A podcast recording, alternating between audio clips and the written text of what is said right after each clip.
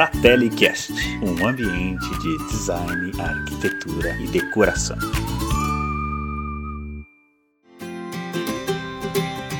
Olá, fratelinos! Sejam muito bem-vindos a mais um episódio do nosso podcast. Eu sou Milena Guimarães e no episódio de hoje eu entrevistei a designer de móveis Daniela Ziegler, que é responsável pelo desenvolvimento da mesa de centro Tapajós, uma das peças queridinhas em nossas lojas. Confere aí!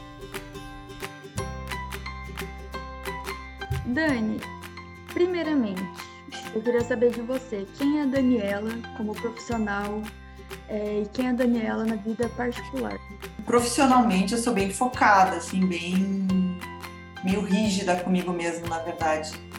Ah, eu recebo um briefing de uma fábrica e eu foco muito uh, para o resultado, para o resultado comercial da, do que esse produto que eu venho a desenhar ele vai acontecer. Eu não posso eu tenho que pensar no algo novo, né? No, no, no projeto, por ah, é um estofado. Uh, ele tem que ser diferente, ele não precisa, não pode ser simplesmente um, um produto para sentar, né? Ele tem que ter um algo a mais. Mas eu não posso sair do chão de fábrica, né? Do que, que a fábrica uh, oferece, né? Se ela é ou é um produto móvel, ah, a fábrica não tem o quinto eixo, a fábrica trabalha muito manual, aí eu tenho que ficar muito focada dentro do que, que, que eu tenho para trabalhar. Né? E procuro muito a questão de ser um produto comercial, assim, de estar tá agregando, porque não adianta, né? A gente vive em função do comércio, de, de vender e, e trazer o design vinculado ao ao lucro né, para a fábrica, não tem muito que fugir disso. Uh, na vida particular, eu levo um pouco disso também. Fazer o quê? Da, de ser mais organizada, de uh, talvez cobrar muito das pessoas que estão comigo. É, também eu sou muito certinha, muito organizada, muito, sabe? E aí tu acaba levando um pouco dessa coisa do trabalho para casa, sem perceber isso, né? Mas eu tenho meus momentos de lazer, né? Eu adoro muito viajar. Eu acho que quando eu viajo, assim, eu venho relaxada e cheia de ideias. Por exemplo, tô, eu, a gente não está podendo viajar para fora do país, né? Daí eu estou meio que conhecendo bastante o Nordeste, que eu não, conhecia até então. E tá dando, assim, umas ideias maravilhosas de mesa de cactos, umas coisas bem interessantes. É, em que momento percebeu que queria seguir na área do design? Uh, no segundo grau ainda, porque eu sempre fui muito ligada a, a desenhar. Educação artística na época tinha nessa, nessa matéria, eu sempre tirei 10, 10, 10, 10 e matemática eu ia muito ruim e quando chegou a hora de escolher, eu não sabia o que escolher, né? Eu ia fazer uh, educação artística na época. Uh, aí eu fui, fui para passei na Federal de Santa Maria, né? Uh, e aí foi através daquele, tipo, um livrinho que tem, que tu vai lá e escolhe as profissões. E apareceu desenho industrial, né? E aí eu li sobre o que que era e que um projeto que tu faça ele vai ser feito em escala. Eu disse, nossa, isso é muito bom, né? Imagina desenhar uma mesa e o, aquela mesa se repetir e aí foi por isso que eu escolhi desenho industrial, mas que eu nem sabia na época o que, que era isso. Depois, todo mundo fala design, mas eu sou formada em desenho industrial, programação visual. Aí depois eu fui fazer uma pós em produto, que daí pra, eu fui entrei na linha de móveis. E o que você mais gosta, assim, na hora de desenhar algum produto, alguma peça? O que eu mais gosto, tipo, de materiais ou de desenho? Pode ser os dois, tanto desenho quanto material. Assim. Eu adoro madeira, né? Eu sou. Gosto muito do que a madeira pode trazer, tanto como cor e forma, acabamento. E aí eu procuro bastante colocar madeira em projetos. E a gente tem bastante aqui no Brasil, né, ainda, felizmente. Uh, detalhes, eu procuro sempre ter algum, algum detalhezinho, uh, um ponto, um furo, um detalhezinho de uma costura de um couro, sabe? Alguma coisa que tenha, que agregue uh, um detalhezinho no, no, produto como um todo, assim. Gosto bastante de ter formas mais redondas, mais sinuosas também. Uh, acho que as formas retas, assim, a gente está perdendo um pouco disso, né? já faz algum tempo, não é de hoje isso, mas eu acho que cada vez mais a gente vai estar tá indo para essa coisa do, do redondo, do, do, sem aresta, do confortável, né? Visualmente do sentar também. Faz quanto tempo que você já é formada, que você trabalha na área? Fazem 22 anos, 21 22 anos. E como foi o início da sua carreira, assim? Quais eram as maiores dificuldades e tudo mais? Na área gráfica, né? Porque eu formei em comunicação visual. E aí eu tive, eu saí de Santa Maria e vim morar em Bento Gonçalves, né? E eu trabalhei num estúdio de, de design aqui. No começo foi bem difícil porque não tinha, o computador não tinha tanto acesso na época, era tudo muito manual. E eu fiz muito rótulo, né? Tem uma região bastante vinícola aqui. Então, nessa empresa que eu trabalhava, era basicamente com rótulos, catálogos. E aí trabalhava muito com cor, com esse exercício de. No plano, tu tem que eh, tirar muita. Uh, o visual ser praticamente eh, no plano, né? E por isso que eu tinha essa vontade de, de transformar as coisas em, em, três dimensões que eu fui para a área do, dos móveis. Mas eu trabalhei bastante com, acho que foram mais de 10 anos só, só com gráfico. Tá, agora vamos para sua peça, né? A sua mesa de centro, tá, Tapajós, certo? Isso! Que a é gente tem aqui na loja, é o nosso queridinho, o nosso xodózinho aqui da loja. O que, que você pensou na hora do, de desenvolver a peça? É, então, uh, Tapajós é uma tribo indígena, né? Que está, acho que inclusive extinta. E aí eu comecei a pesquisar sobre a rede que os índios usam para dormir, né? Uh, foi tudo através da rede, da, da, da, partezinha que tem ali na, na mesa e que eu quis trazer para uma solução de funcionalidade, né? Então, aí eu fui, pesquisei os índios e surgiu a coleção em função disso, de ser uma peça muito simples. Se tu for ver o pé dela também é é, são duas laterais com um corte só que ela tem um ângulo e o encaixezinho da madeira né, no, no próprio couro. É muito simples, como a nossa história é simples, né? Eu não quis encher de, de detalhes assim muito.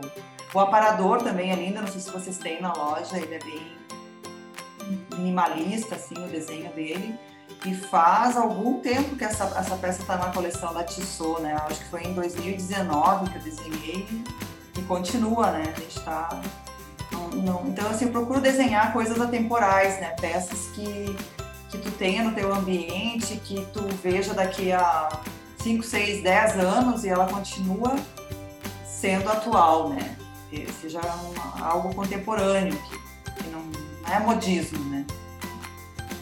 Aliás, aproveitando, você tem alguma peça, peça preferida que você desenhou, assim, você... É a sua preferida, assim?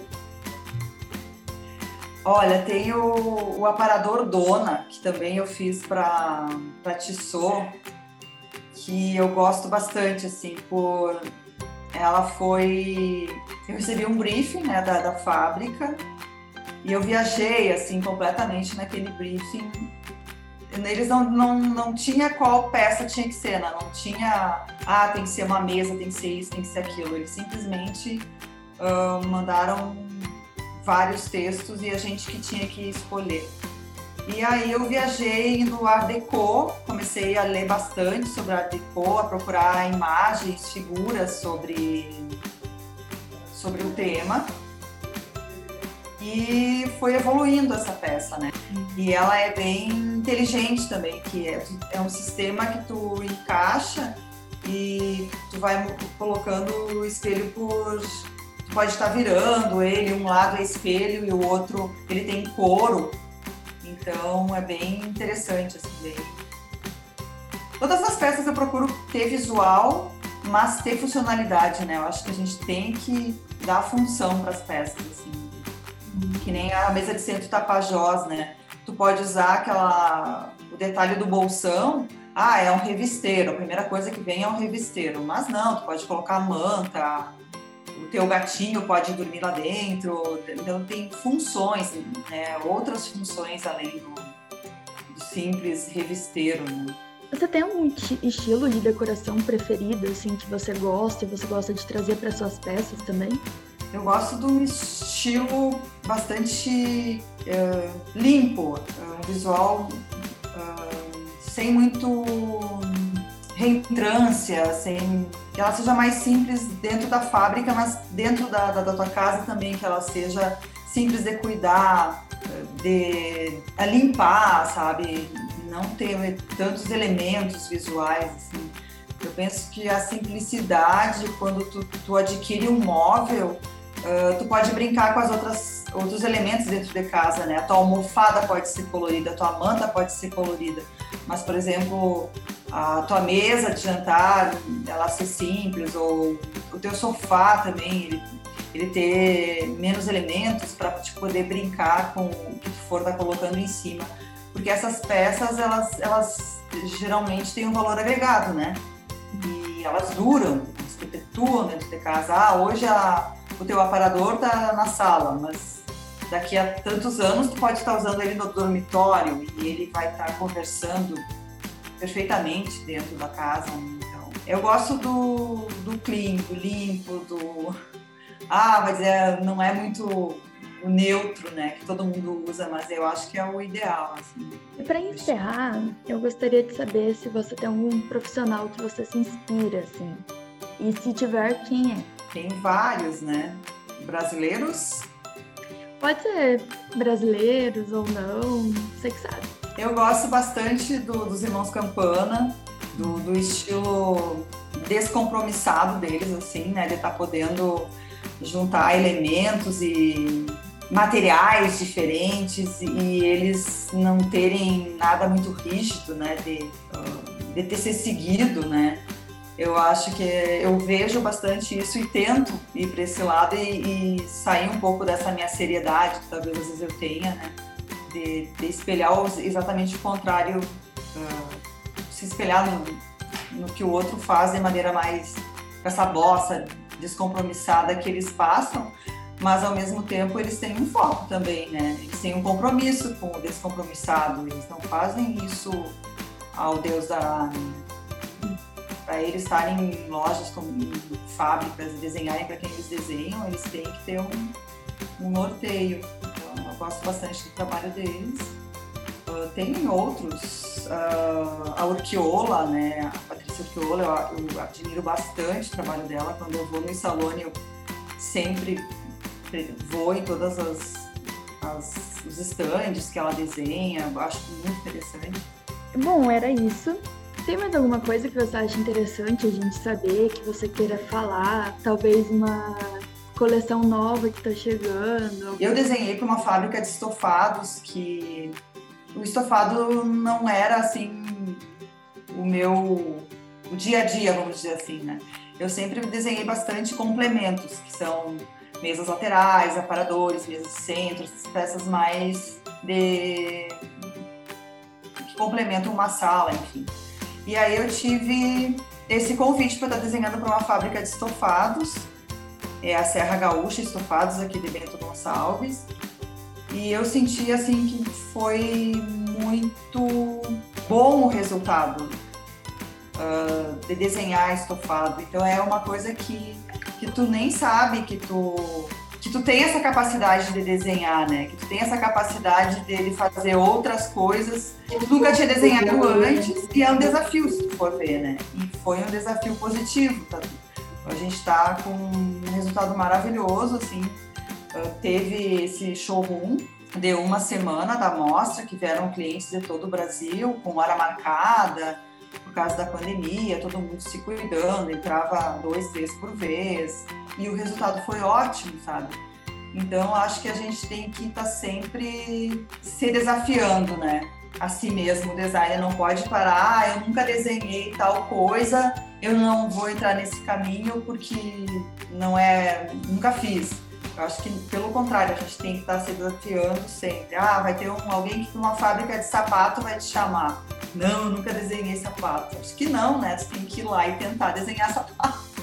Joia, eu sempre pensei em fazer design de gemas, que chama, né? Nunca consegui isso, mas eu acho maravilhoso poder desenhar uma joia, por exemplo, um brinco, um anel, alguma coisa do gênero. Luminárias, eu acho maravilhoso também. Eu uhum. entraria nesse mundo. Aí a gente tem que saber o técnico, né? Porque tu não pode sair desenhando qualquer coisa, porque tem o reator, porque tem o fio, porque tem isso. Mas tu tem que ir atrás e tu consegue, né? Que nem um estofado ali. A linguagem de molas, de percintas, de uh, ergonomia tu, tu vê na faculdade, mas quando tu vai fazer ele mesmo, o nosso Brasil é extenso, né? Tem pessoas de vários tipos de altura. Então é uma briga tu acertar a ergonomia para um sofá, né? Aqui no sul as pessoas são altas, mas no Nordeste as pessoas não têm essa estatura. Então a gente tem que conseguir conciliar o, o, sentar com conforto para todo o Brasil, né? E é um desafio. Bom, Dani, eu acho que é isso. É, muito obrigada pelo seu tempo. Foi um prazer é. te conhecer. Obrigada pelo convite, foi um prazer. Fratelinos, sou só eu ou vocês também adoram saber a história por trás do desenvolvimento das peças? Incrível, não acham? E se você quiser conferir qual é a mesa de centro que a Daniela cita durante a entrevista, nos siga em nosso Instagram, maison.fratelli e arroba fratellihouse. Por hoje é só, pessoal! Até a próxima! FratelliCast, um podcast da Fratelli House e Maison Fratelli. Cultive a sua casa.